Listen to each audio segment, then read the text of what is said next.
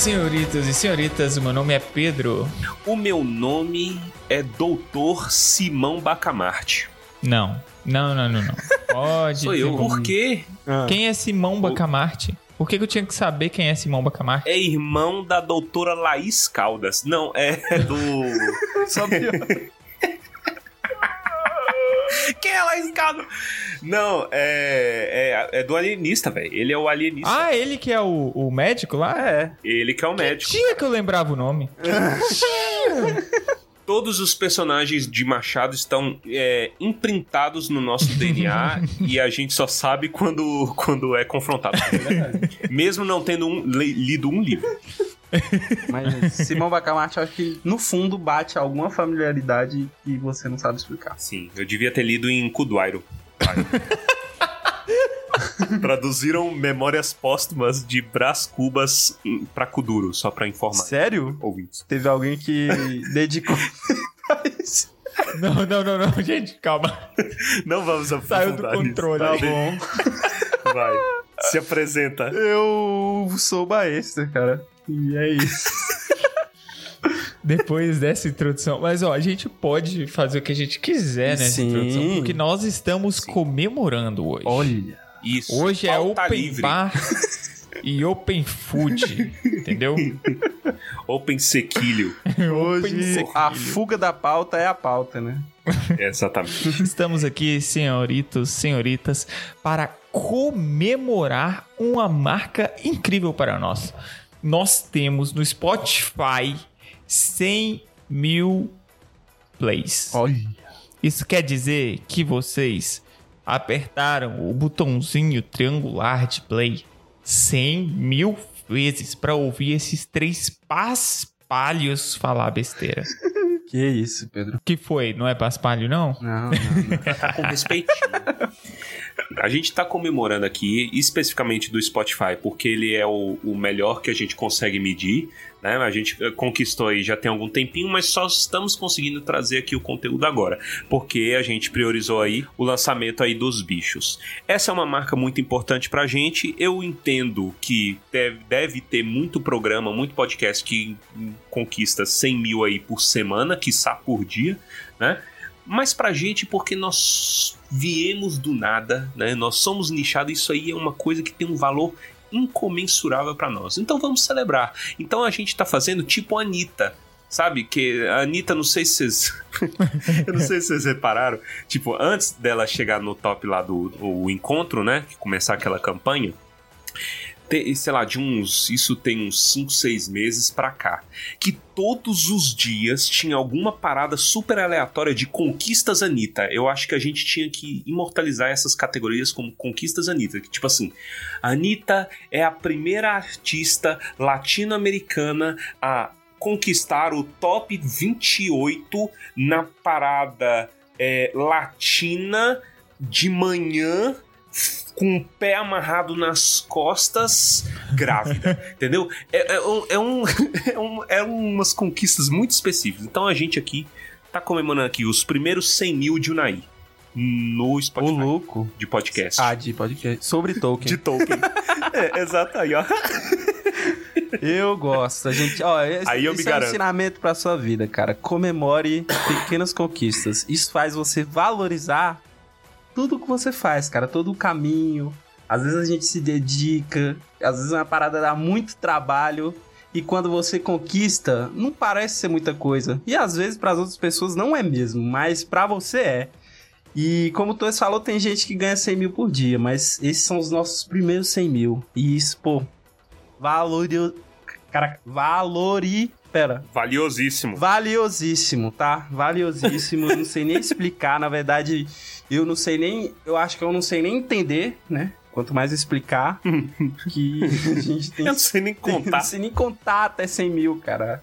Nunca nem contei até 100 mil. E a gente tem isso, cara. Eu fico é, emocionado. Eu fico, porra, embasbacado, bobo de saber que a gente tem isso. E, porra, Bonito demais. bonito demais, cara. Só se chega no 100 mil uma vez. Só se consegue Então- quem tenta. É isso. Mentira, não tem nada a ver. Exatamente. Só chega no 100 mil uma vez. Isso é verdade. É igual aquele negócio, não se faz 15 anos todo dia. Não se faz 16 também, Isso. nem 17, nem 18. É. Cada dia é um dia. Então é isso. Nesse clima debutante, pra gente não virar o meme do Obama dando é, medalha pra ele mesmo, né? Apenas. É lógico que vai ter isso também. Mas a gente vai trazer então um pouco de pauta, um pouco de conteúdo pra Sim. vocês aí, que é algumas coisinhas que a gente tem discutido, tem visto na internet. Então nesse episódio vai ter um microplantumba, que nós vamos discutir umas fofoquinhas aí que a galera pediu é, sobre a série da Amazon. Vamos falar também sobre é, Silmarillion, né, que a galera gosta. Silmarillion Peronomútil, com uma surpresa. Nós vamos falar do começo do Silmarillion, né? Vamos então, já tem muito tempo que a gente não toca a vinhetinha, gente. Vamos para, finalmente, depois de algum tempo, o Momento Palantir. Momento Palantir. Grimer, traga minha bola.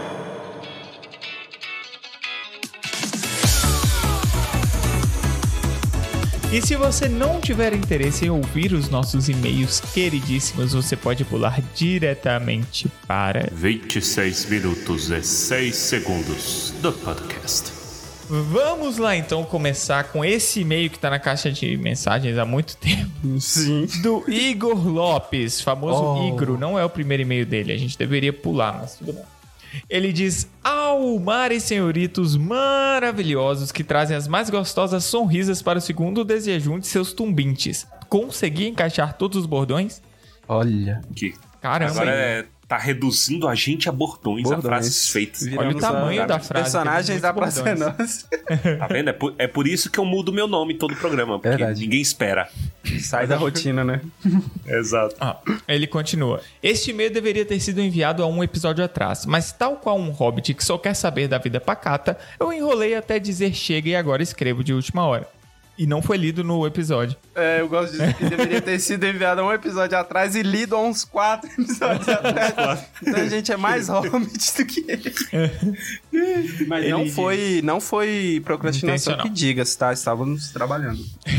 Queria dizer que o último especial Tumbadouro foi de fato um episódio peculiar. Olha. Eu, como Tumbinte Trademark recente, não tinha tido a experiência desse prêmio em primeira mão e agora que eu vi posso dizer, um episódio completamente caótico, cheio de discussões paralelas e com a pauta sangrando ao chegar no último minuto.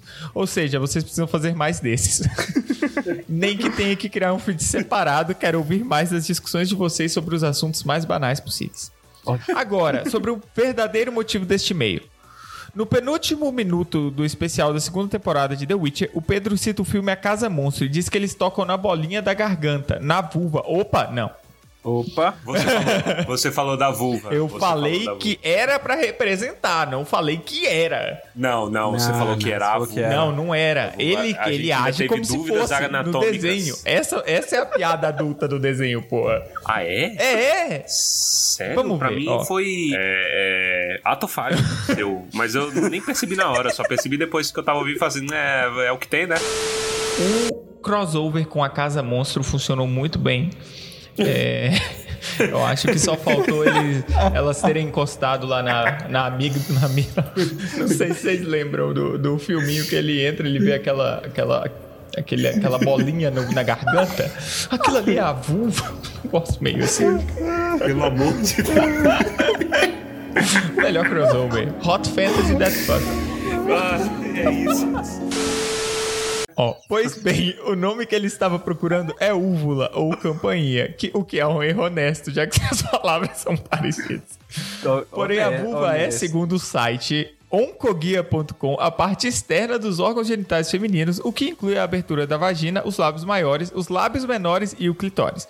Então isso acabou dando outro contexto para o filme infantil, porém acho que casou muito bem com The Witcher, essa série que tanto amo, Hot Fantasy Dead Fucks. Aqui a gente tem duas coisas para comentar. Primeiro, isso. Primeiro, a, a- o, o sentido pro filme infantil é exatamente o sentido. Eu vou enviar a cena para você, Igor, para você ver que intencionalmente tiveram segundas intenções ali, tal qual Shrek. Olha. E outra coisa, Álcool, ele é, é, vamos deixar claro o termo do Torres, Hot Fantasy Dead Fucks. Traduz mais ou menos pra quente fantasia que Não, não. Quente fantasia, mas e- não, ele escreveu errado. exato, É, não é dead de morto, É. é, dead de coisa, de aquilo. O Igro, o Igro, ele escreve Hot Fantasy Dead Dead morto, Hot Fantasy Dead Fucks. Então, é, fantasia da fantasia danada morto morto transa. Necrofilia, coisa basicamente. Mas Necrofilia. faz sentido também, tá? Não, não É. vamos tirar. Deixa eu explicar pra entender, porque eu, eu comecei a trazer isso do nada e eu imagino que as pessoas talvez se, se perguntem.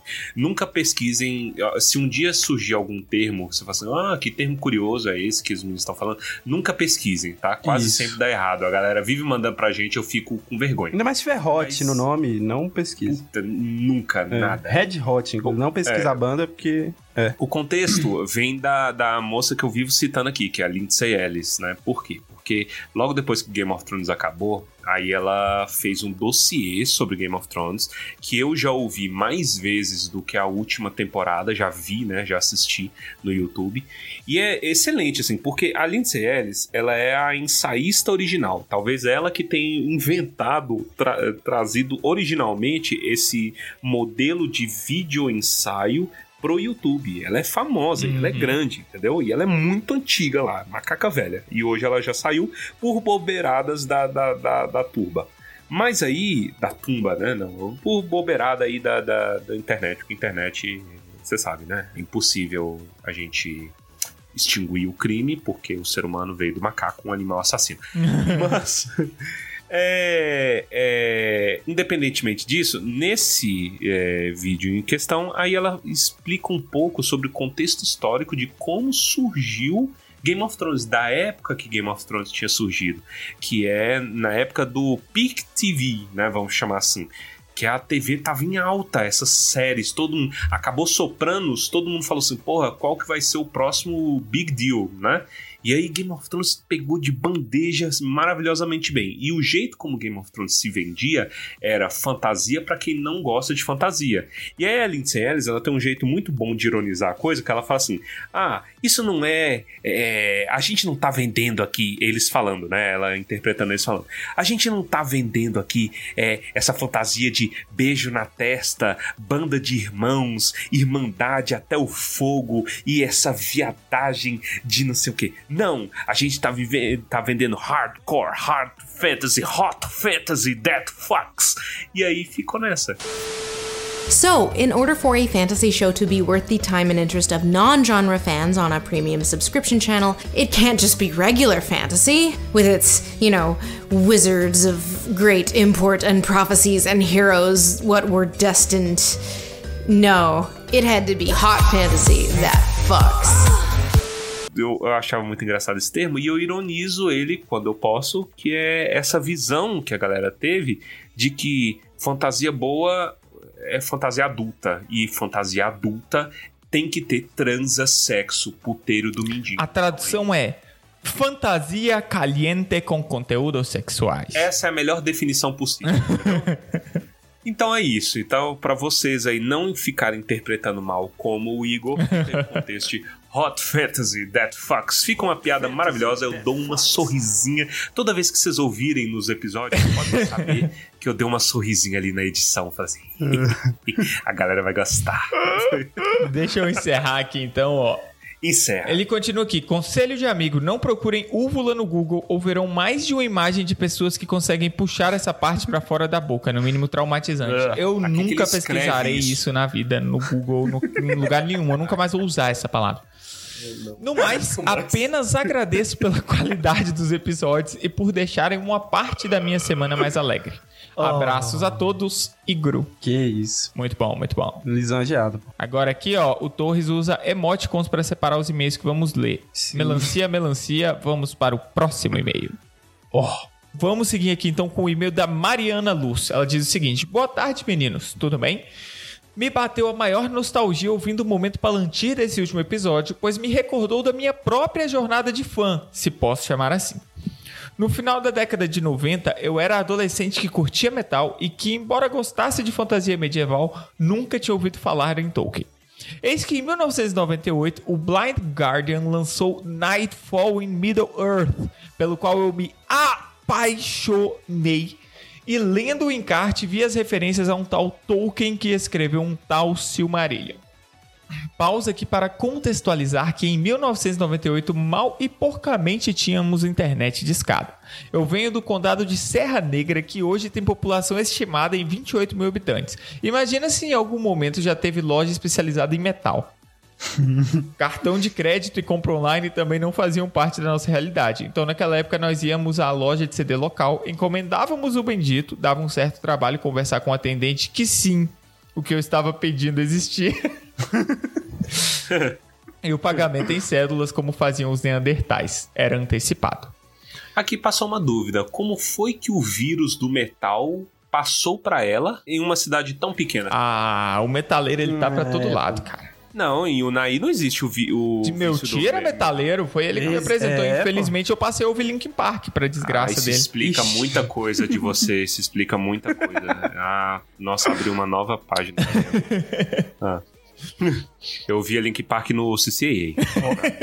Acontece Eu nunca aqui. ouvi. Adorava. Eu nunca ouvi. Fiquei sabendo quando o rapaz morreu aí, que, que era. Mentira, tô Che- é, Chester, nossa, Grande eu fiquei homem. triste no dia que Brinquei morreu. com morte, parei. É, ela continua. Pois bem, mídia física tocando, encarte na mão, curiosidade plantada. Em 2000, já morando em uma cidade maior, começam a surgir informações na mídia sobre a adaptação de O Senhor dos Anéis para o cinema. Com Tolkien na mídia, o acesso aos livros ficou bem mais fácil. Ajudou bastante o fato que agora eu morava numa cidade com livrarias, no plural. Ainda que a procura fosse grande, não demorou muito para que eu já tivesse lido O Hobbit e O Senhor dos Anéis e estava encantada pelo universo de Tolkien quando o primeiro filme foi lançado. Íamos de galera ao cinema, fantasiados, foi sensacional. Invejável, hein? Sim. Veja, eu não tenho coragem hoje de fazer isso. Depois vieram O Silmarillion e Contos Inacabados, tentativas frustradas de aprender élfico, cartas para a revista Universo Fantástico de Tolkien e interação no fórum da Valinor. Ô, época boa. Curioso que fiz o caminho contrário da maioria dos fãs de Tolkien, que conheço pelo menos. Comecei na música, fui de Blind Guardian para Tolkien. E hoje, com o hype para a série da Amazon, essa nostalgia do que foi a época do lançamento dos filmes está voltando de roupa nova. Muito bom podermos estar conectados a outros malucos que vivem com o pé na Terra-média. Enfim, só posso agradecer e parabenizar vocês pelo excelente trabalho que vem fazendo, trazendo de volta a mesma sensação daquela época quando discutíamos Tolkien em mesa de bar. Sem mais PS, apenas obrigada. Oh. Muito obrigado, Mariana. Eu gosto também, inclusive, o dela e do Igor. É, eu acho que é tipo os primeiros e-mails em anos que a gente recebe que não tem PS. Então. Pô, muito bom a história, velho. É realmente o contrário, ela começou de baixo, então começou de Blind Guardian. Eu sou contra Blind Guardian. Que isso? Aliás, Que isso? não, é, Tomorrow will take us away. sabe quem é contra Blind Guardian? O Tolkien. State. O Tolkien State. O Tolkien Tava State? dando treta Ah, esses mas- dias, porque o site do Tolkien State deu uma atualizada e ele tava ali, ó. claro, dava pra ver tudo no site. Então a galera começou a achar muitos termos de copyright que sempre existiram, mas agora eles estavam muito mais fáceis de ser encontrados. E neles incluía também que não pode haver músicas com nomes da obra de Tolkien. Você não pode falar, e Gandalf chorou, pois não havia mais universos a serem conquistados. Você não pode escrever, entendeu? Entendeu? E aí, aí a galera começou a chiar, oh meu Deus, Tolkien State assim. É mongol, de todo jeito, mas. ah, né? Pra, Ah, pra essas coisas que a gente fala é porque- balim e não balim. Balim, é verdade. Mas então eles são contra o, o Led Zeppelin também, né? Porque o Led Zeppelin. São contra o Led Zeppelin, É. entendeu? Nada do que eles Isso é contra tudo, pô. E, e que- é, isso é um tiro no pé, porque olha aí a história da Mariana, ajuda a galera É. a conhecer. Então, É verdade. tá. É muito bom. E as músicas são, e as músicas são maravilhosas. Pra quem não, ainda não se teve. O que eu não gosto muito é porque eu não acho que metal combina, mas isso sou eu. Entendeu? Eu, eu nunca achei que metal combina muito com. Mas o, mas o, sei lá. É porque a gente tem um- um- um- uma certa visão de metal. Eu sou da Bossa Nova, irmão. E. Sou da Bossa Nova. eu, eu sou, eu sou a almofadinha da Bossa Nova. Sou João Gilberto na, na veia. Então, pô. Tá querendo o quê, irmão? Eu não tenho lugar de fala aqui, não. A minha sensação é que é, é muito épico, então encaixa no ato de ser épico, entendeu? Entendeu? Não sei se faz sentido, mas é isso aí. E o próximo e-mail é da Maria Luísa Almeida. E ela começa: Gente! Terminei os episódios da Sociedade do Anel e a mesma voz de Clodovil que fizeram para Tranduil, vocês também fizeram para o Celeborn. Beijo. Ó, meu amor. É. Bem- Meu amor, você acha que eu vou gostar de quem não gosta de mim? Minha filha, eu quero mais que ela faleça. Ô, meu amor. Não pode. E aí ela continua. Já pensaram em levar esse abuso dos altos elfos pra terapia? É, eu acho que o pessoal leva sempre. né? Eu acho que é a gente. É a gente. Não, a gente, pô, aí a gente leva tanta coisa. É... Apenas isso. Esse senhor eu não vou defender, pois eu tenho, pois também tenho medo da galáxia. Ai, ai. E para fechar mais um comentário extremamente atrasado, ri demais com vocês não falando que não gostaram do capítulo da Floresta Velha. Nesse caso, anotem esse conselho. Não leiam Fantastes, do George MacDonald. É um livro inteiro sobre a Floresta Velha. As referências são muito evidentes. O Torres é capaz de cortar os pulsos, sério mesmo. Não dou conta.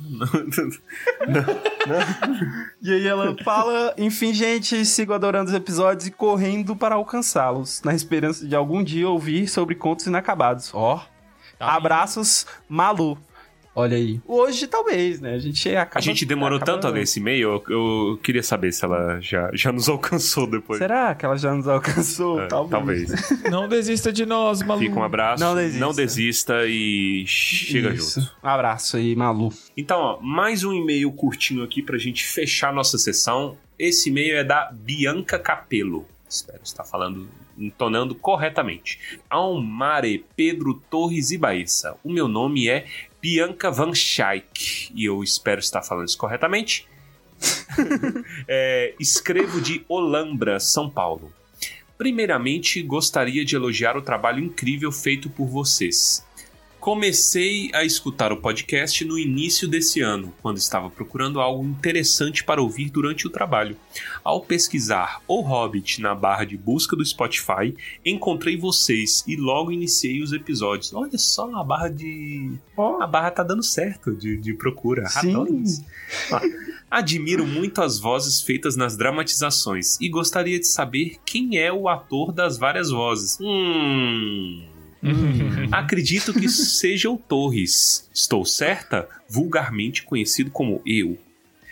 O que faz as vozes do Gollum, da- das aranhas no Hobbit e dos orcs. Nem preciso falar que minha parte favorita de cada episódio são as próprias dramatizações. Tenho também Ó. uma sugestão especial. O que vocês acham de realizar um ou mais episódios sobre Avatar, a lenda de Aang e Korra? Korra, né? Korra. Korra. Estou ansiosa para ouvir meu e-mail no momento Palantir. Pois esteja alegre, porque lemos o seu e-mail no momento Sim. Palantir. Um abraço a todos, Bianca. Né? E aí, Oh. quem é o homem de muitas vozes? O ator, tá? Respeito o, o cargo. Ator Não sei, cara. de muitas vozes. Rapaz, ó, ó, é, é, é porque a gente fala, mas é, a gente nem sempre é muito claro no- nos episódios. Mas é, é interessante porque o Hobbit é praticamente o Baessa dublando com ele mesmo. É muito bom, velho. Tem, tem umas, umas partes esquizofrênicas que conversam comigo mesmo mesmo. Mas, é, talvez, e aí eu não sei, mas a, a gente, é, eu e Torres, convivemos muito um com o outro, crescendo e fazendo vozes. Então a gente, mais novo, até tinha a capacidade de, de Imitar o outro. imitar imitações. Eu aprendi a imitação vendo o Baessa imitar. Ele chegava assim, aí galera, cheguei com a imitação nova. Aí ele fazia tanto que, porra, mas era uma frequência, velho. Era muito massa. Era. Era. muito engraçado, velho. A gente era insuportável. Era, Aí, era. A gente, e aí a gente talvez tenha criado uma sintonia de, de fazer vozes é, parecidas. Não que as vozes são parecidas, mas é difícil distinguir quem que tá fazendo. Se sou eu, se é o Torres. Então eu não sei, mas a do Gollum especificamente, né, a gente já respondeu, que é o Pedro. Que é o Pedro. e é isso, o segredo, né? Revelado. É. É isso. Forte abraço, então, Bianca. Vamos Sim. encerrar então os e-mails por aqui, porque a gente ainda tem um, um- um caminho a trilhar, mas temos alguns e-mails ainda para ler. Vai ficar para o próximo episódio, tá? É, mas, gente, brigadão por tudo. É muito bom ouvir de vocês, muito bom saber que estamos entretendo, sempre falo isso. É, e tamo junto, fica aí, manda e-mail e compartilha, divulga pra galera, velho. Que é, sério, esses 100 mil é obra de vocês. É só trabalho de formiguinha de vocês. Então, continua aí mandando pra galera, vamos espalhar sorrisas por esse Brasil. Sim. É isso aí. Feliz. Viva o sorriso.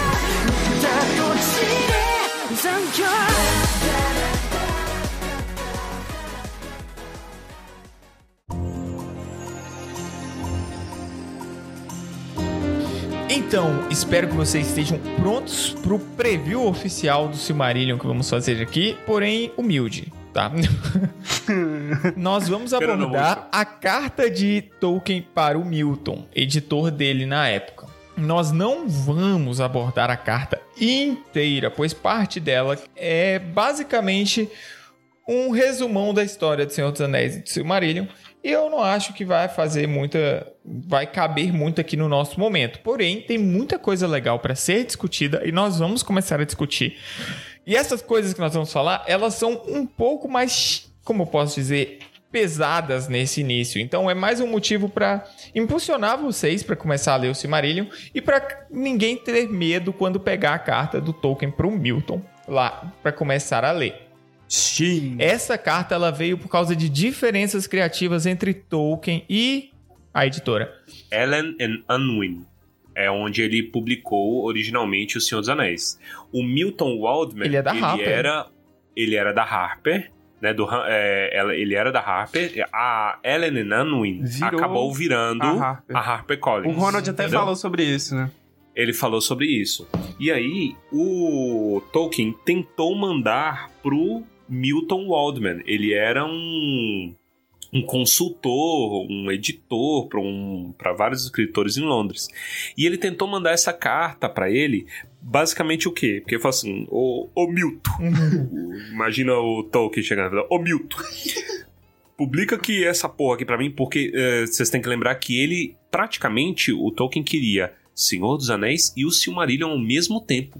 Sim. O Waldman falou assim, porra, o Milton, né? Milton Waldman, ele falou, porra, maneiro, hein, esse negócio. Mas aí, quando ele foi levar pro Milton, o, o Milton falou assim, é grande demais. Só esse Senhor dos Anéis já é uma trolha mesmo. Não dá pra publicar os dois. E aí o Tolkien, como bom é, vendedor que ele é, ele escreve uma, uma carta de 20 páginas explicando o porquê de Silmarillion e Senhor dos Anéis ser uma coisa só. Olha. Um, como ele diz, Entendeu? um grande conto das pedras e dos anéis. Mas sabe o que eu gosto? Isso.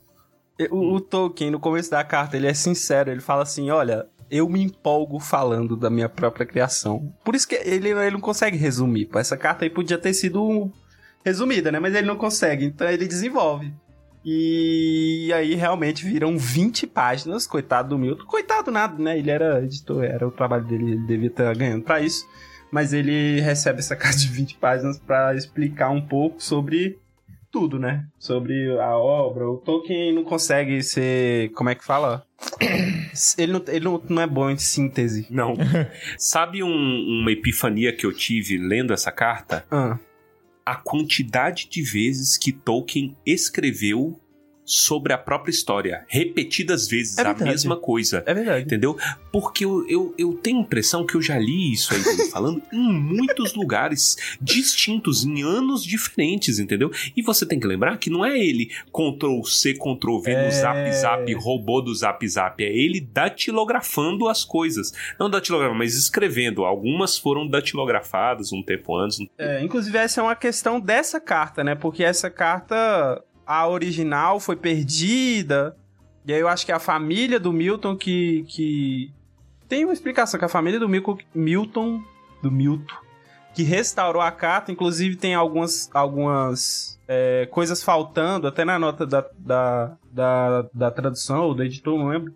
É, falam que faltam palavras, né? Então. É, por algum motivo omitiu palavras. É, Porra, omiti palavra. dormiu. Porque ele reescreveu a carta, né? Foi o Milton, não foi a família. Foi ele que reescreveu a carta pra preservar o conteúdo, né? Então. É, não era um Ctrl-C e Ctrl-V, mas eu acho interessante porque também no começo dessa carta o Tolkien fala que ele e a obra é, é, é, passam a existir juntos. Ele e a própria obra dele. Ele, ele fala que ele não se lembra de, de da vida dele sem ele tá escrevendo coisas sobre a sobre a, a- os contos do- das pedras e, do, e do, do- dos anéis aí, né? Isso é bizarro, né, velho? Olha a profundidade do negócio. Assim, tem, tem muitas, pincela, muitas pinceladas nessa carta do Tolkien doidinho que a gente vive trazendo aqui. Sim. Que é, tipo, ele falando assim: ah, porra, eu não inventei isso aí, eu É. descobri. Né? Então, porra, tava em mim, aflorou em mim.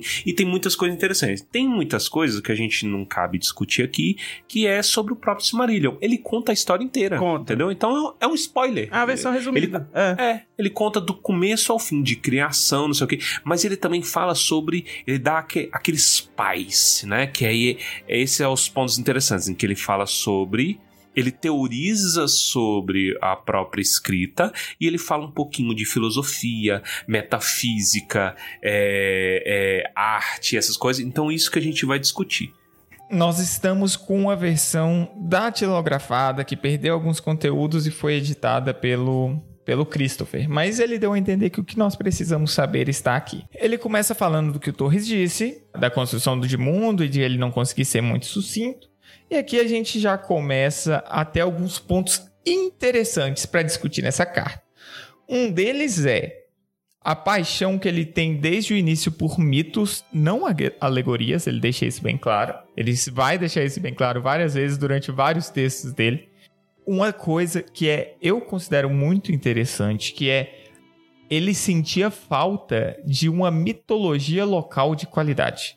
E isso foi um estopim para a produção que ele fez. Da Inglaterra, né? Exato. Ele, ele fala que há vários tipos. Há lendas gregas, celtas, germânicas, escandinavas, não sei o que, não sei o que, não sei o que. Mas inglesas não. Pelo menos não da qualidade que ele esperava, né? Exato. É engraçado, né? Porque, por exemplo, você pega. Eu, eu- Infelizmente, eu não sou muito versado, tipo, em muitas mitologias que não a grega. A grega eu sei um pouquinho só, mas eu gostaria de saber mais, por exemplo, nórdica, etc. Eu acho que os meninos podem até ter mais cacife disso.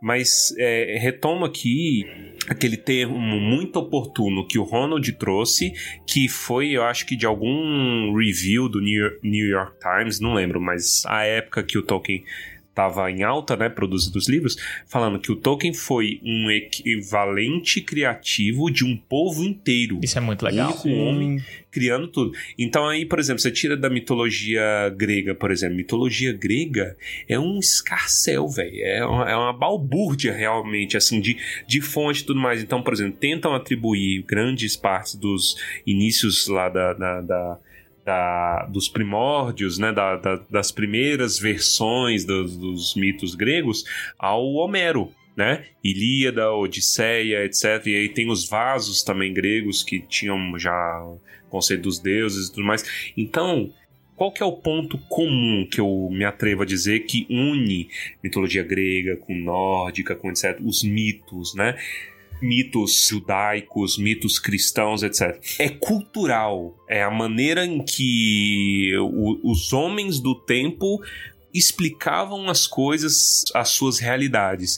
E é muito interessante, eu sempre gostei muito desse elemento, que é quando você acha um ponto comum. Sempre que você acha realidades comuns entre mitologia japonesa, egípcia, grego, hebraico, os comuns caras que talvez nunca tenham se visto, mas falavam de coisas semelhantes. É, em relação à realidade humana, à condição do sofrimento, ordem e caos, etc, etc, etc, etc. Pode ficar um dia todo falando nisso. O Tolkien resolveu bebendo de várias fontes diferentes, ele, ele colocou um pezinho mais pro lado da mitologia é, cristã. Né? E aí tomo cuidado para falar, tipo assim, mitologia cristã. O, o cristianismo, o judaísmo, tem mitos também associados, né? E é, é, porque tem, tem gente que se escandaliza. Se você chegar em Unai e falar, por exemplo, que é aquela, aquela frase que o, o padre Paulo Ricardo ficou famoso, que o evangelho contém histórias de fadas, galera arranca os cabelos. As velhas as velhas pega, incendeia o padre Paulo Ricardo com, com lança-chamas, entendeu? Se falar uma parada dessa. Mas, tipo assim, tem elementos míticos que são comuns e aí o Tolkien ele puxa um pouquinho, né? Mais se baseando em outros elementos, um pouquinho de mitologia nórdica e pega aqui os anglo-saxões, etc. E, e, eu acho isso surreal, essa coisa de, pô, não tem. Vou criar então, Isso. brother. É. E tem, tem duas coisas muito interessantes aí. Uma é o que eu tava discutindo com os meninos aqui antes. Tolkien não gostava da palavra nórdica, o Nordic. Porque apesar da origem da palavra ser francesa, ela recebeu com o tempo conotações fascistas. De onde surgiu exatamente isso? Isso é contemporâneo? Isso é de, de na, nazifascismo? É pregresso a isso? Então, ele, ele tem todos os motivos do mundo para ter ranço da é, guerra então, na qual ele se enfiou, né? É, ele, não só ele, né? Hum. Depois o filho Sim. e a família. Isso. o, o, eu acho que a questão é justamente, eu não sei exatamente a origem, mas hoje a gente vê muitas muitos, muitas simbologias nórdicas aliadas a partidos ou grupos neofascistas, neonazistas espalhados pelo mundo. Provavelmente isso já é algo que vem há muito tempo. É uma extrapolação daquele conceito de, de, de o norte puro, coisas do gênero. E o Tolkien por si só ele dá uma preferência para a palavra north, northern, que seria algo como nortenho aqui para gente, mas que mesmo assim ele não é muito a favor, porque ele não acha que nada disso se aplica à Terra-média. Isso é uma coisa legal, porque ele, ele quer a independência dele, mesmo quando a gente fala aqui das referências que ele tomou de, de diversas mitologias. E ele lista aqui, é duas, é igual eu falei antes, são, é muita coisa que ele, que ele foi influenciado, né? E a outra coisa legal que o Torres puxou dessa influência católica é que ele não gosta de coisas explícitas. E isso tá Sim. explícito na carta. É, é piada intencional. É, ele diz aqui, ó, que que ele tem um problema com as lendas arturianas porque ele está envolto explicitamente na religião cristã. Sim. E que para ele isso é fatal. Mitos e histórias de fadas, como toda arte, devem refletir e conter em solução elementos de verdade ou erro moral e religiosa, mas não explícitos, não na forma conhecida no mundo real primário. A gente vai ver que esse mundo real primário, ele volta para ele volta a discutir isso lá na frente quando ele vai falar de de queda, mortalidade e máquina. Uhum. E aí, na prática, o que, que é isso? É, porra, o cara tá com dificuldade, Frodo tá com dificuldade, e aí aparece Nossa Senhora, aparece, oh! Fernanda entendeu? Montenegro. Aí, Fernanda Montenegro ali. Fala, meu filho, o que, que é isso? Entendeu? É. Então, é isso que ele desgostava. Mas o elemento é tipo, você lê e você pode tirar muitas coisas de, de, do, do cristianismo para isso. E é engraçado porque eu, eu gosto, dou risada quando ele, ele é explícito. Por exemplo, ele nessa carta ao Milton, ele quase nunca, eu acho que talvez nunca chama Eru de Eru. Ele chama Eru de Deus. É verdade. Então eu acho falo, que ele não fala Mas a gente fala isso, é a melhor forma de tentar explicar para uma pessoa que não é de Tolkien o que é Eru.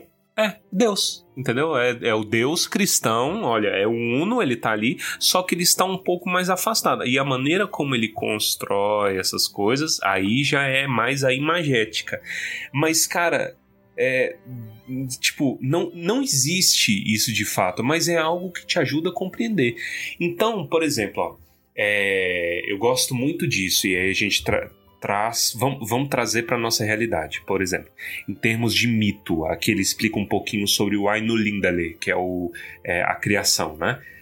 Eu acho muito interessante como a criação ela se dá por, por meio da história. Como assim? Quando Eru fala, né? Eru, no Deus, no caso, Eru fala, faça-se, né? Exista, né? Seja ele começa a contar uma história.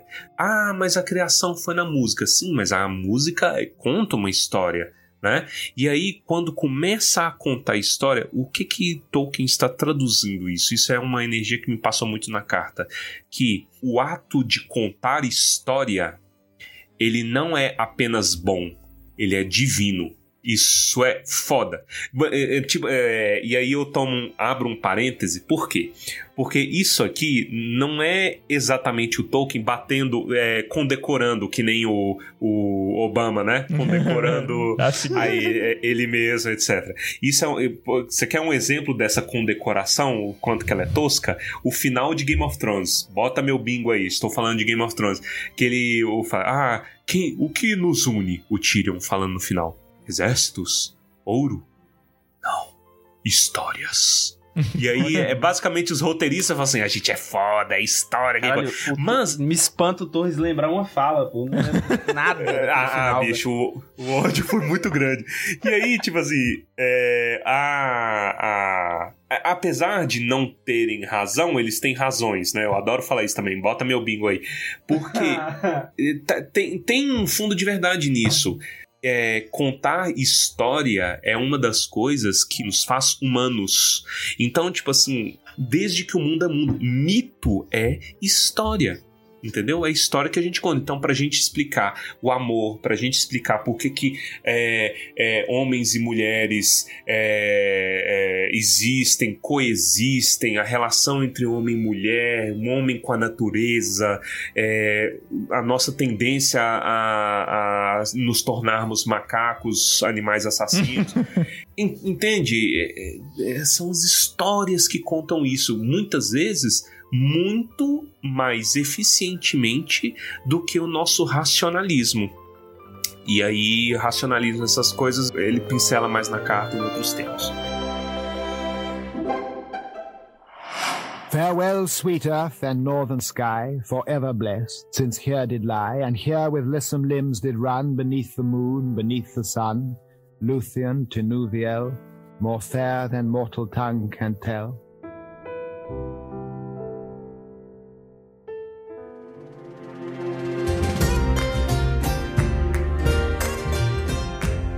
É bom que ele fala da tentativa dele, do objetivo dele. E é bom que ele comenta, minha crista já baixou há muito tempo, de criar uma espécie de conjunto, um conglomerado de histórias. Então, de criar algum tipo de base para a Grã-Bretanha, de onde ele sentia falta. E é legal que ele comenta que ele queria deixar espaço para outras mentes e mãos trabalharem Sim. naquele mundo criado por ele. Isso é muito interessante, cara. Isso me intrigou. Eu fiquei intrigado com esse negócio às vezes as pessoas Outras elas têm uma visão muito muito purista porque ele gostava, ele queria que as coisas fossem como ele fez. Isso é fato, é por isso que ele não gostava de adaptação, para ele a adaptação pois não é. conseguia fazer. Mas eu acho, então eu acho que aqui ele tá pensando majoritariamente em expansões textuais. Hum. Ele quer fanfic. Então, é, é, é isso que me, me deixa intrigado. Ó. De, vamos colocar o termo que ele coloca aqui. Ó. Ele fala, né, parafraseando aqui. Eu desenvolveria alguns dos grandes contos na sua plenitude e deixaria muito apenas no projeto e esboçados. Os ciclos deveriam ligar-se a um todo majestoso. Os ciclos, então, pô, eu conto uma historinha paralela aqui, né, hum. mas ligada ao todo. E ainda assim, deixar espaço para outras mentes e mãos munidas de tinta, música e drama. absurdo. Ó, né? É muito bom o absurdo no final. Então, ele tá falando sobre a, a, a criação, né? Tipo, como que isso é uma loucura de tentar fazer algo que poderia ser expansivo. Porque isso é mitologia, É. cara. Mitologia você pega as coisas. Então, por exemplo, ah, eu acho que eh, eu poderia escrever uma historinha sobre um cara que é fudido, que todos os deuses são uns desgraçados e ele se revolta e mata todos os deuses do Olimpo, por exemplo. sim. Entendeu? É, é outra história, é um mito. Vai que daqui a É. mil anos vão contar a história sobre Kratos com a voz grossa. Boy. A mitologia parece Entendeu? ser viva, né? Ser uma história viva que vai se modificando conforme as pessoas vão contando. E aí, o que eu fico intrigado é porque isso não é bem Ah. a relação que o Tolkien, mas mais o espólio do Tolkien, incluindo o Christopher, teve. Sim. né? Eu acho que talvez. Eu, eu, eu, eu tenho um pouquinho de dificuldade de separar, mas eu acho que eles eram muito apegados ao que Tolkien escreveu. Né? Mas, fora do que Tolkien escreveu, abraçamos outras pessoas a- agregarem a isso daí. Isso. Isso eu tô interpretando, tá? E eu tô indo um pouquinho longe. Pode dar asas, por exemplo, a adaptações. Entendeu? Bem ou mal adaptações. Vulgo uma série, uma certa série de um certo careca aí que está vindo. É uma polêmica, galera. Ah, vão inventar não sei o quê, mas isso é bom de se discutir. Então, eu, Até que é- ponto isso é é, algo isso aí, interessante e é algo que eu falo com as pessoas. Eu acho que a último, o último problema que o Tolkien teria com a série é inventar um novo clã de elfos. Tipo, se isso se conectasse com a história dele de alguma forma, beleza. Agora, se você pegasse e você tentasse, sei lá, mano, transformar Fëanor num herói, eu acho que o cara ele vai sair do túmulo e dar um tapa na cara do roteirista. Então, o que, o que eu entendo é que ele quer que a estrutura que ele construiu seja respeitada. Uhum. E que as pessoas tenham liberdade de criar coisas ao redor disso. Porém, adaptação, adaptação literal não tem como, gente. Não tem. É impossível. Não tem como você transferir um livro para as páginas. Por isso, uma adaptação, um filme do Senhor dos Anéis, nunca seria de agrado para alguém que quer que as coisas sejam mantidas como estão, porque você precisa tomar liberdade criativa para fazer E outra. conteúdo de horas e horas e horas cabem duas. E outra, vamos pegar aqui, ó. Ah, poxa, abraçamos outras mentes e mãos.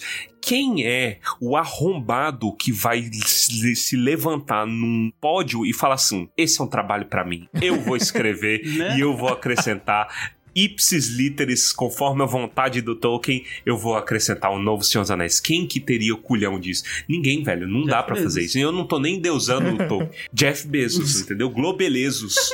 Tem- tem- isso é complicado, assim. Eu não tô. Eu não quero endeusar o Tolkien. Eu tô falando só é porque não tem como nem você fazer algo igual, velho. Não Se tem como você- escrever alguma coisa.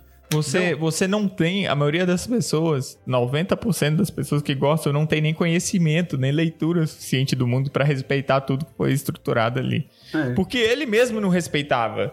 Você tem várias revisões, você tem várias coisas que não batem, você tem vários trabalhos ali do Christopher, a vida do Christopher correndo atrás dessas coisas. É, esse tipo de discussão, esse tipo de conversa me faz querer ter uma vida longa, me faz querer uma revolta númenoriana pra ver como que esses textos sobreviveriam ao tempo. 500, 600 anos. eu fico pensando numa Torres. coisa dessa, se isso vira... É, exatamente, eu tô aqui a farazão puro.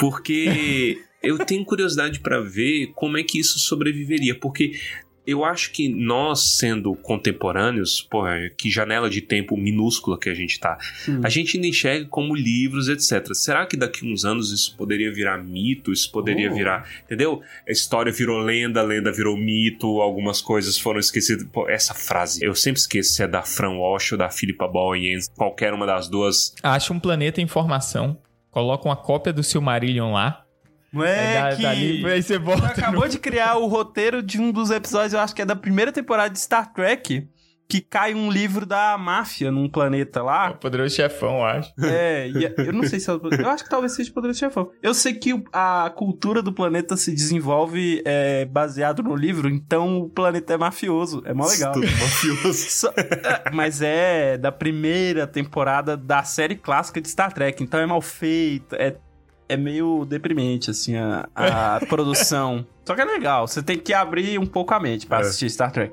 Mas esse é o roteiro. Honestamente, olha a oportunidade perdida de Jeff Bezos. Eu comprava fácil uma A série gente, sobre tem isso. que, a gente tem que patentear essa ideia e fazer, velho. Tem que patentear Nossa, urgente, é, velho. Vai ser muito bom, cara. Imagina. Um mundo... Sabe o que, que Aí eu a acho sociedade que toda um construída. pouco- é um pouco disso? Hora de Aventura, o É. desenho. Porque o Hora de Aventura, ele é... E aí eu não sei se... Na verdade, eu nem assisti tanto Hora de Aventura assim pra, pra, pra ter propriedade pra falar isso. Mas o Hora de Aventura é o nosso planeta num futuro pós-apocalíptico.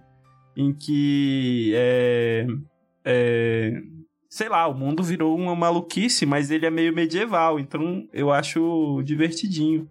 Seria algo nesse O sentido. contexto de misturar passado, futuro É. e noção na mesma coisa. Isso. Caraca, ô, essa ideia é genial, cara. Jeff A primeira Muito cidade gente. subindo muros pro Melkor não passar e roubar a carne crua deles. Mas eu acho Os interessante caras repetirem a de- história. De, falar de mitologia, né? Porque uma mitologia, as, as mitologias, a grega, a mitologia, enfim, é, nórdica, de, As mitologias. de uma forma Uhum. geral, elas funcionam porque elas aconteceram há muito tempo atrás. Mil anos atrás. Aí não tem ninguém que lembra disso pra falar que, né? Eu acho que o Eduardo Spor já falou nisso em algum netcast que ele fala isso. A mitologia ela só funciona porque ela é, é- ela é contada, sei lá, mil anos atrás, em que ninguém mais tá vivo pra falar que é mentira. Caraca, agora o Torres tá me corrompendo, cara. Eu tô querendo viver muito só pra ver também o que que acontece, cara. tá vendo? É assim que começa a perversão Olha, o de é Númenor. Sauron, cara, porque eu nunca tinha pensado, eu nunca tinha pô, parado pra pensar nisso, agora eu tô com vontade, cara. Vou, vou Viver pra sempre. é, pô, tô, vou virar manteiga, cara. A vida É. ganhou novo sentido. Sim. Não, é, isso, isso é muito curioso. E, e aí eu te pergunto: os mitos são há muito tempo atrás pra ninguém questionar se é mentira. E aí eu te pergunto: é mentira mesmo? Olha aí. Entendeu? Por quê? Por, por que, que é essa pergunta especificamente?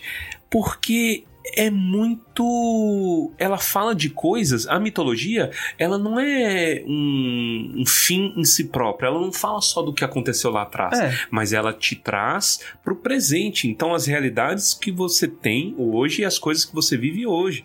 Então, olha como é que o Tolkien sagaz, como que isso existe na história. O tempo inteiro no Senhor dos Anéis, os mitos estão presentes e ajudam eles. sim. A ponto de ter aquela parada que a gente discutiu lá no capítulo de Kirith Ungol, que tipo, Senhor Frodo, é uma história só. Nós estamos vivendo é, essa epifania, né? O que aconteceu com a gente começou lá atrás com os caras. E a gente tá seguindo isso. Nós, como leitores externos a isso, a gente vê e fala assim, pô, é óbvio que sim, porque tá escrito Silmarillion, Ué. etc. Mas você imagina você hoje vendo uma coisa de dois mil anos atrás, entendeu? De vendo cinco, seis, sete mil anos atrás. É por isso, aí eu te falo, será que é mentira mesmo? Torres religião lá do Tom Cruise, ah, cientologista. Torres cientologista, entendeu? Olha. Não, mas não é tanto, né? Mas vocês entenderam aí. Mas é, é legal por conta disso, né? A gente pensar sobre isso e falar sobre isso é legal porque pô, vai criando novas, novos insights, novas formas de se pensar a obra. Pra, pra você ver o tanto que a obra é viva, mesmo sendo exclusiva do Tolkien, ninguém ter. Quer dizer, o Christopher usou as mãos, as tintas e o drama, né? Farewell, sweet earth and northern sky, forever blessed, since here did lie, and here with lissome limbs did run beneath the moon, beneath the sun, Luthien, Tinuviel, more fair than mortal tongue can tell.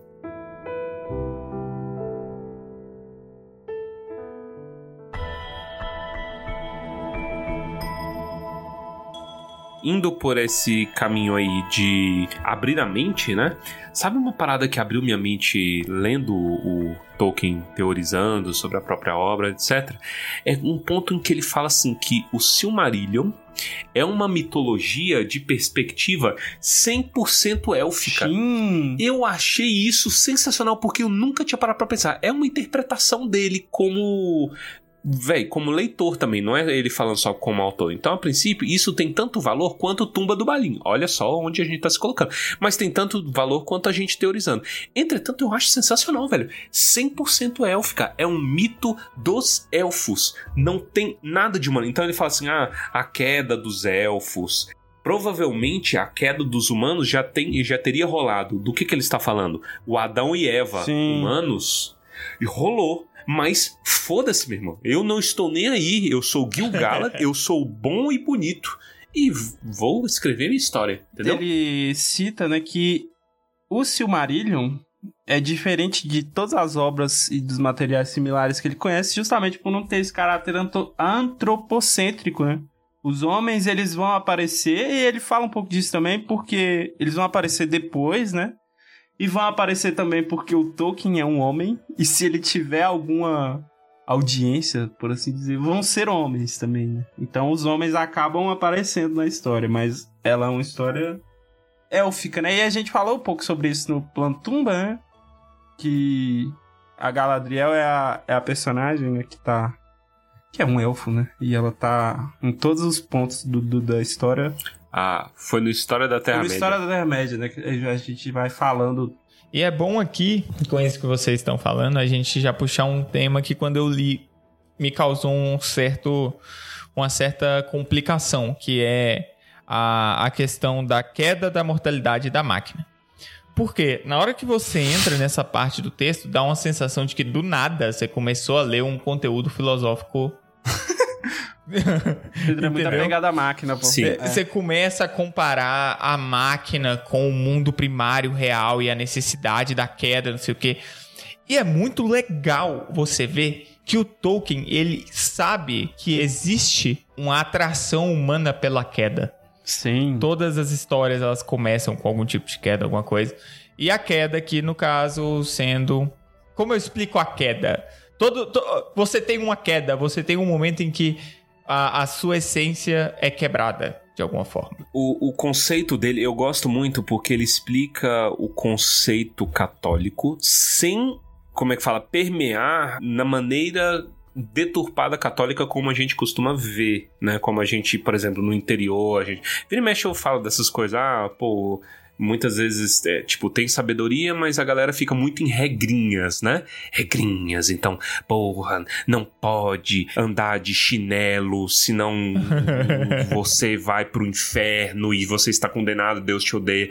É, é, tem nuances dessas coisas. Mas o que, que ele fala de queda exatamente? Queda é pecado. Mas o pecado que ele fala no sentido é desvio de finalidade. Então, ou, ou melhor dizendo, como ele gosta de, de pontuar, desvio de natureza. Então, existe uma ordem das coisas e ele tem, toma muito trabalho de mostrar a ordem da criação, essas coisas, uma finalidade. Todo mundo tem um ser, tem um, um porquê e um para quê. Se você destrói esse para quê, né? Eu vou tentar não ser muito complicado com isso, mas se você destrói esse para quê, é aí que é a queda da pessoa. Então, onde ela se manifesta mais fácil na nossa tendência de manipular os dons, manipular as coisas dadas pela natureza. A gente já pincelou várias dessas coisas no Tumba, por exemplo, a- toda a questão dos anéis é você criando aberrações da natureza. Qual é a lei da natureza, irmão?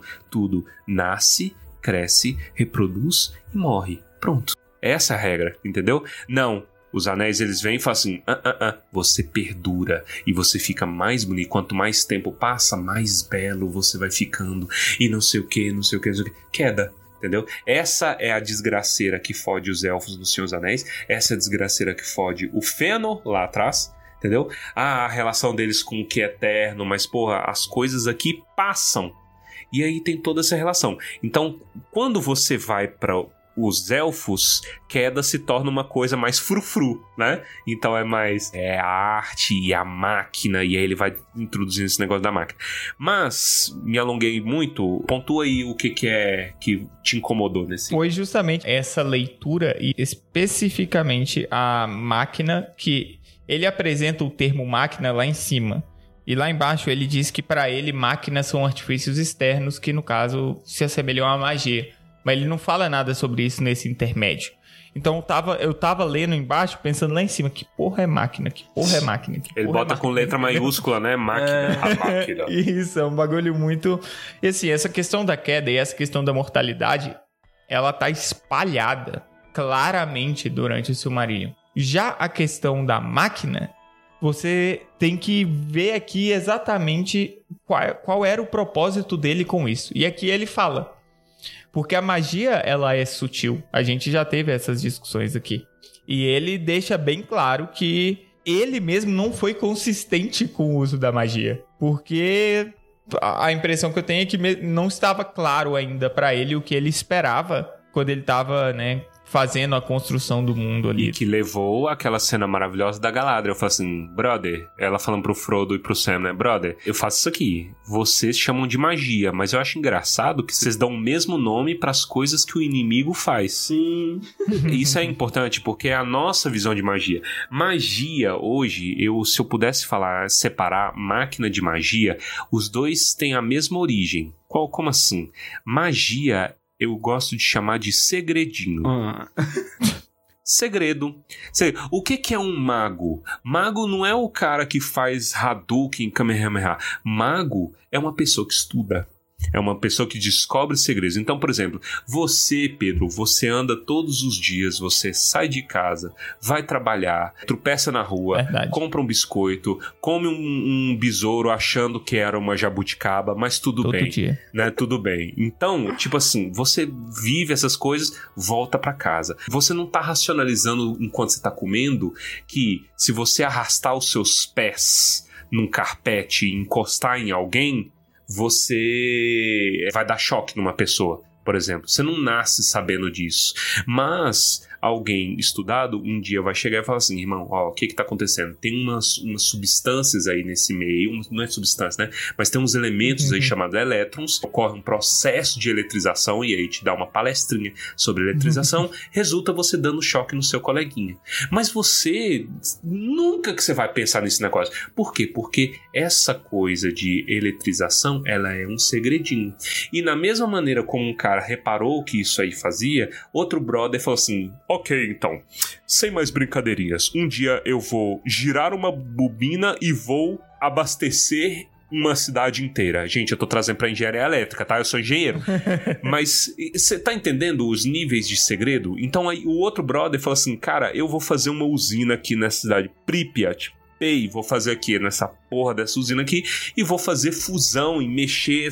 Tá entendendo que são diferentes segredinhos?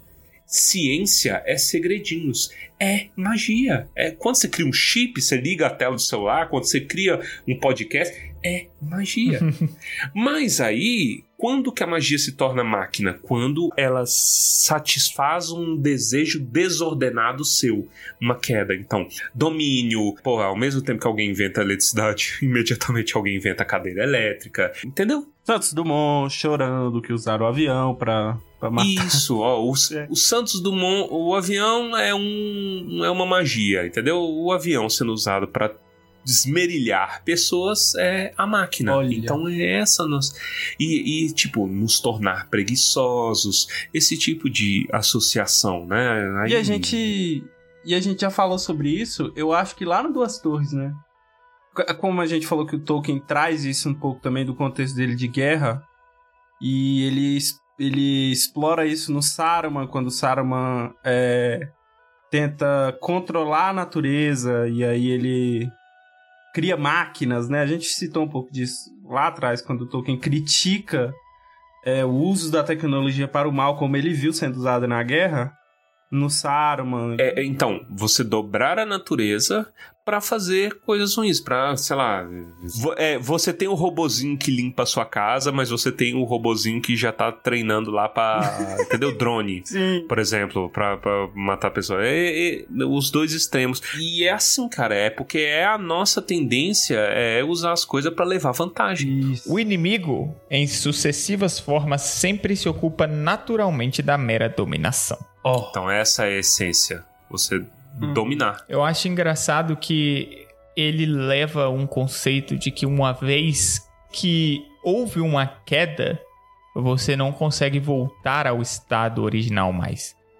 E essa queda pode vir através de maquinações do inimigo, como por exemplo, a destruição das árvores. Sim. Você tem os elfos divididos em dois: quem viu e quem não viu a luz das árvores. Também são várias divisões, né? Mas tem essa. Nossa. E por que que isso existe? Porque para eles, quem não viu a luz das árvores nunca viu a plenitude do mundo. Porque ela só existiu ali. Uhum. Então, se você não viu e acabou, já era, irmão. Você viu o sol, você viu a lua, você, você só viu resquícios do que, do que era aquele nível de beleza. E ela não existe mais. E o cara é tão sapiente que, enquanto ele desenvolve essas coisas sobre os elfos que viram e os não viram, ele ainda pontua muito sabiamente. Fala assim: olha, ainda assim, os que não viram são mais felizes do que os que viram e foram embora. Porque os que viram e foram embora, eles perderam aquilo ali para sempre, né? Não apenas as árvores, mas, porra, eles perderam a Terra Santa, Valinor, né? Eles perderam a plenitude. Então, nunca mais eles vão estar plenamente satisfeitos como eles tiveram quando viram aquilo. Já os outros, eles nunca nem conheceram, cara. A ignorância é uma benção, Olha. entendeu? Olha aí. Cara, inteligentão, né, velho? Tudo, tudo em uma carta. E isso, gente, é tipo duas páginas da carta. É. A partir daqui, ele começa a entrar nos ciclos. Sim. O que são os ciclos? Pedro os Puto. ciclos são as histórias. os ciclos são as histórias, de Sim. fato.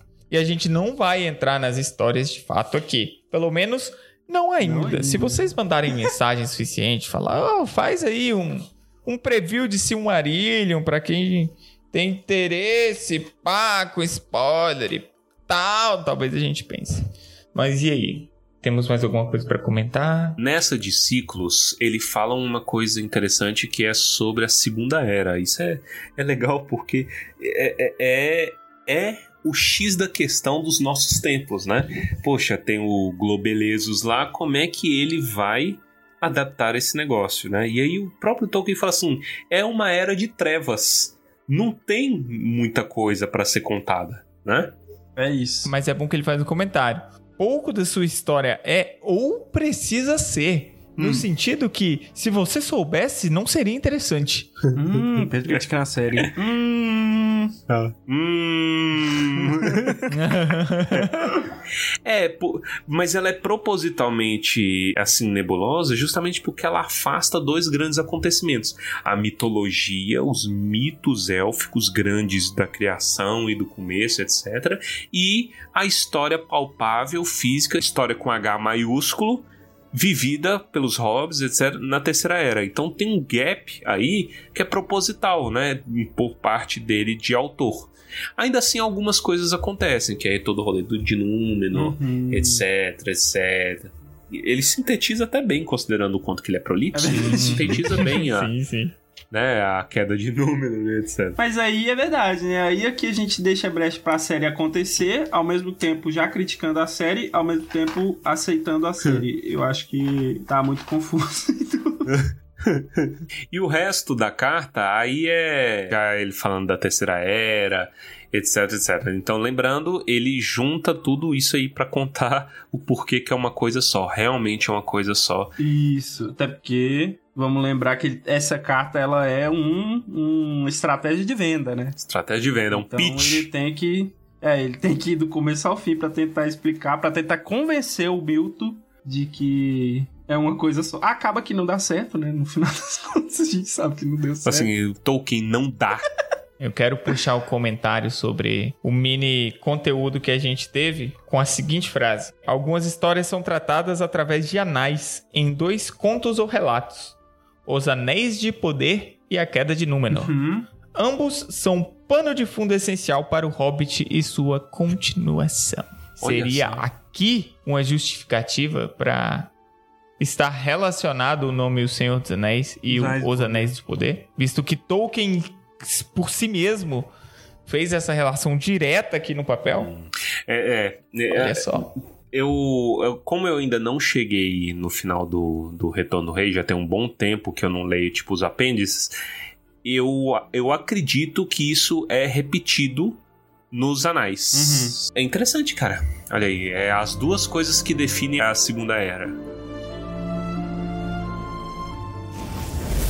Há uma poderosa força que move nossos protagonistas. Uma busca, uma chance de reescrever a própria história, de renascer sem precisar morrer. Irmão, nascer não tem não, mano. Nasceu hoje, hoje.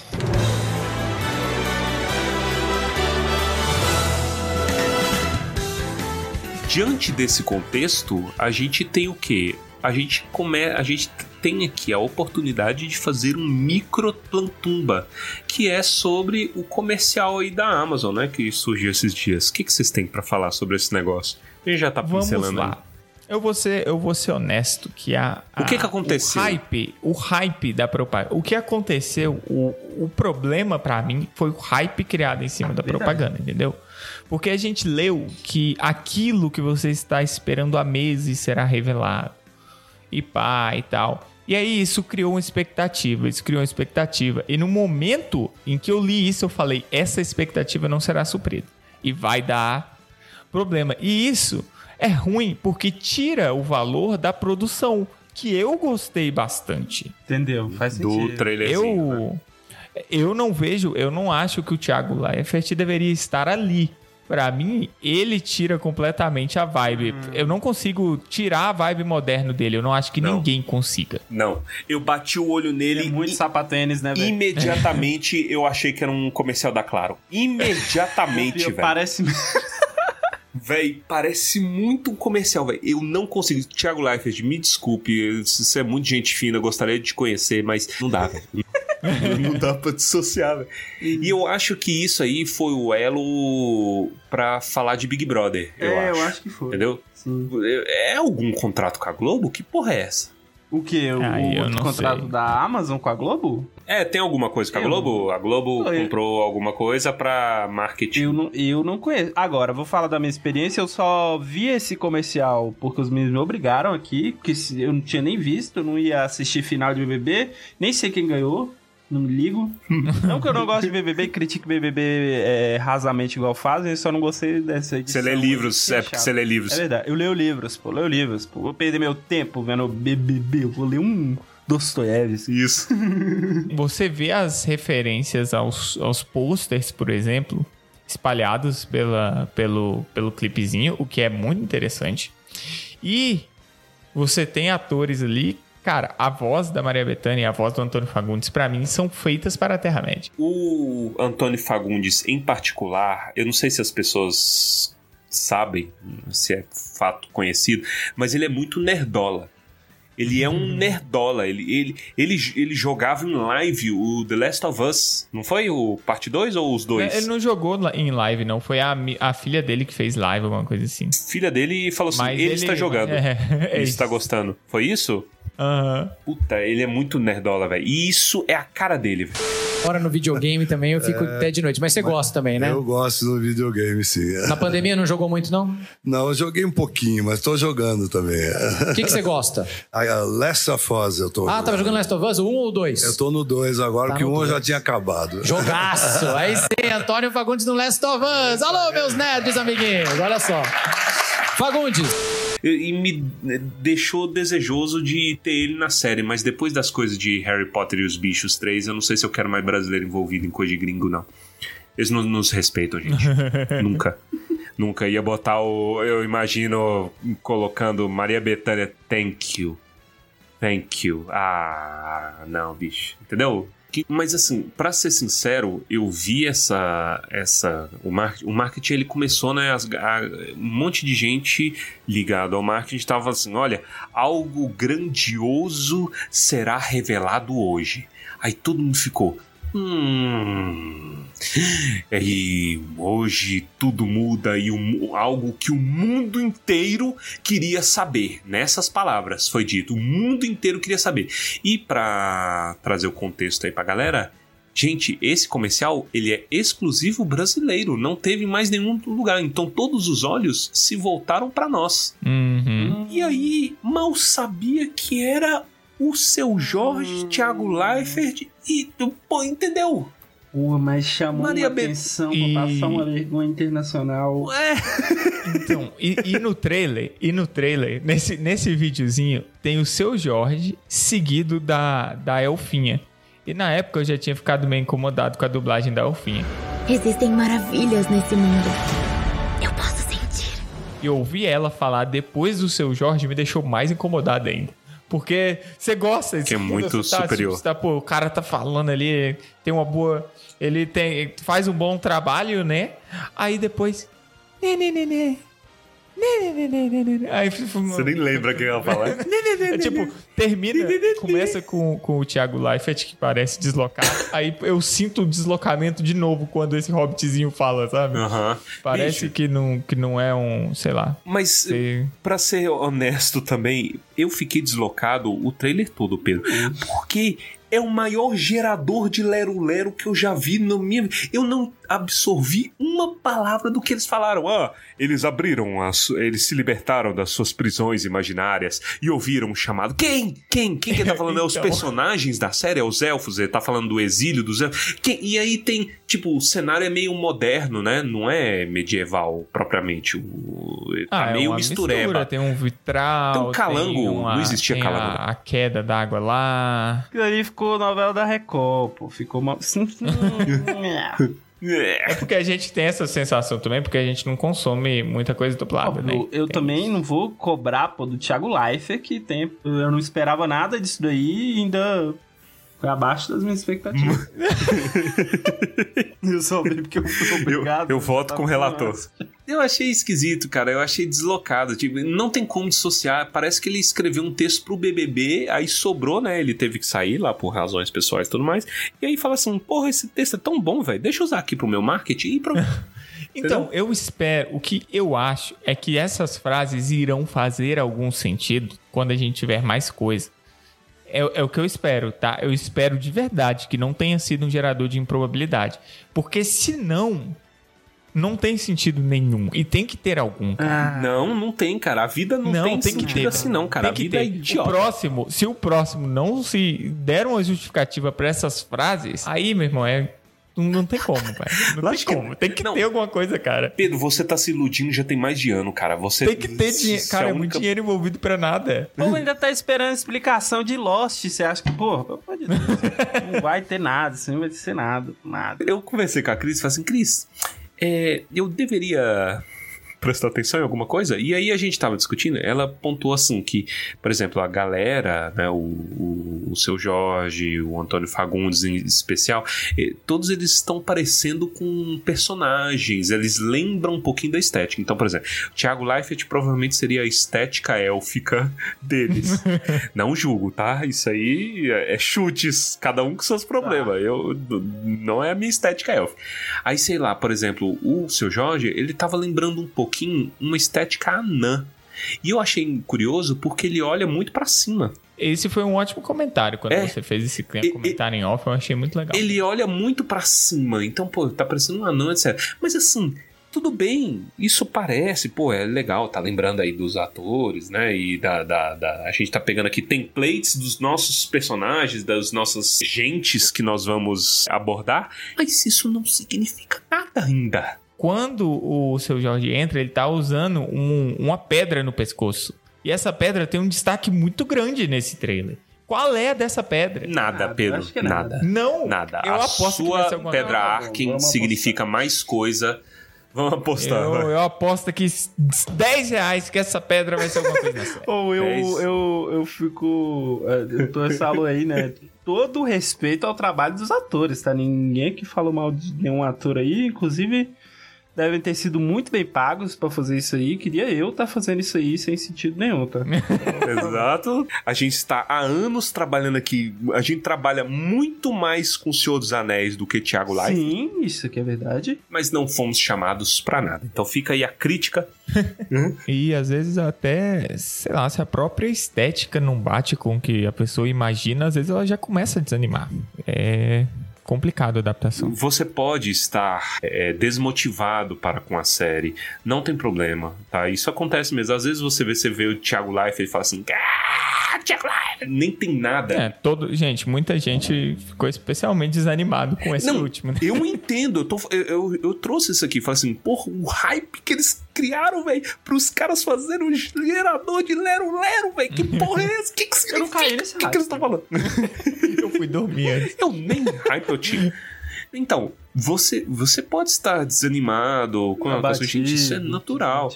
É, batido, desmotivado, mas a gente é o Joseph Klimber. Então, tipo. É.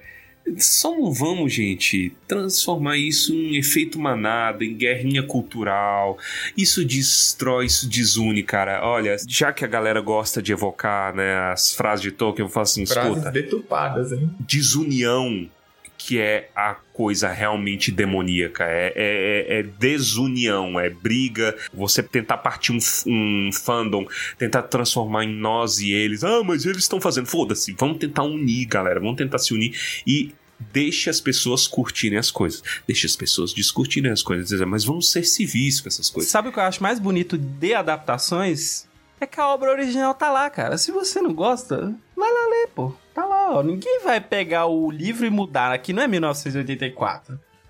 Então, cara, fica no livro, pô. Não assiste a série. Vai a dormir. gente- Vai, sei lá, cara. Vai ser feliz. E até, até o ato de, de assistir e discutir depois as coisas que você desgosta é, mais interessante do que simplesmente falar Tolkien tá revirando no túmulo, entendeu? É verdade. É esse, é esse o comportamento problemático. Ah.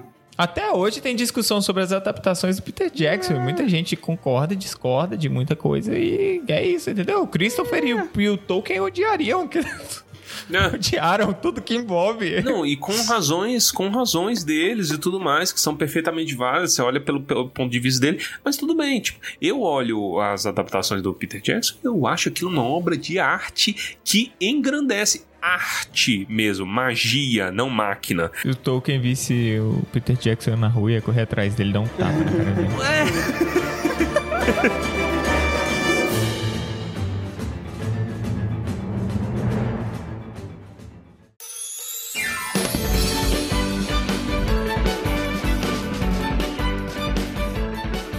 com essa belíssima fofoquinha, encerramos o nosso episódio mil. Ó, Não é, né? Vocês estão na ansiedade. No episódio mil a gente já vai ter lido o Silmarillion 10 mil vezes. Encerramos o episódio de comemoração de 100 mil downloads no Spotify. Tem muito mais, viu? É porque a gente não sabe contar as outras plataformas direito. Gostaria então de agradecer a cada um de vocês, meus queridos, meus lindos. Tem sido uma jornada maravilhosa. Ah, obrigado tu, cara. E obrigado a todo mundo, né, que ouve. Eu vou deixar meu agradecimento. O que fez a gente chegar aqui, porque se vocês não tivessem ouvindo, a gente teria desistido. A gente brinca, a gente vocifera. Já tem mais de três anos que a gente tá aí na atividade. Queria agradecer a todo mundo, tá? Vamos continuar junto, galera. Se tem uma coisa que a gente quer é trazer união. Então vamos, vamos se unir, vamos se divertir, estudar isso aqui, é, conhecer Tolkien e, cara, melhorar nossas vidas. Eu não vou, eu não, eu, eu não tô com cabeça mais pra, pra brigar, não. Eu virei véi, eu virei véi, o véi chato. Então, assim, vocês briguem entre si aí que eu vou ser feliz aqui. Eu, eu e Bahia, essa trocação de porrada franca no, no, no programa com microfone. Varinha, bota as varinhas pra, pra, pra brigar.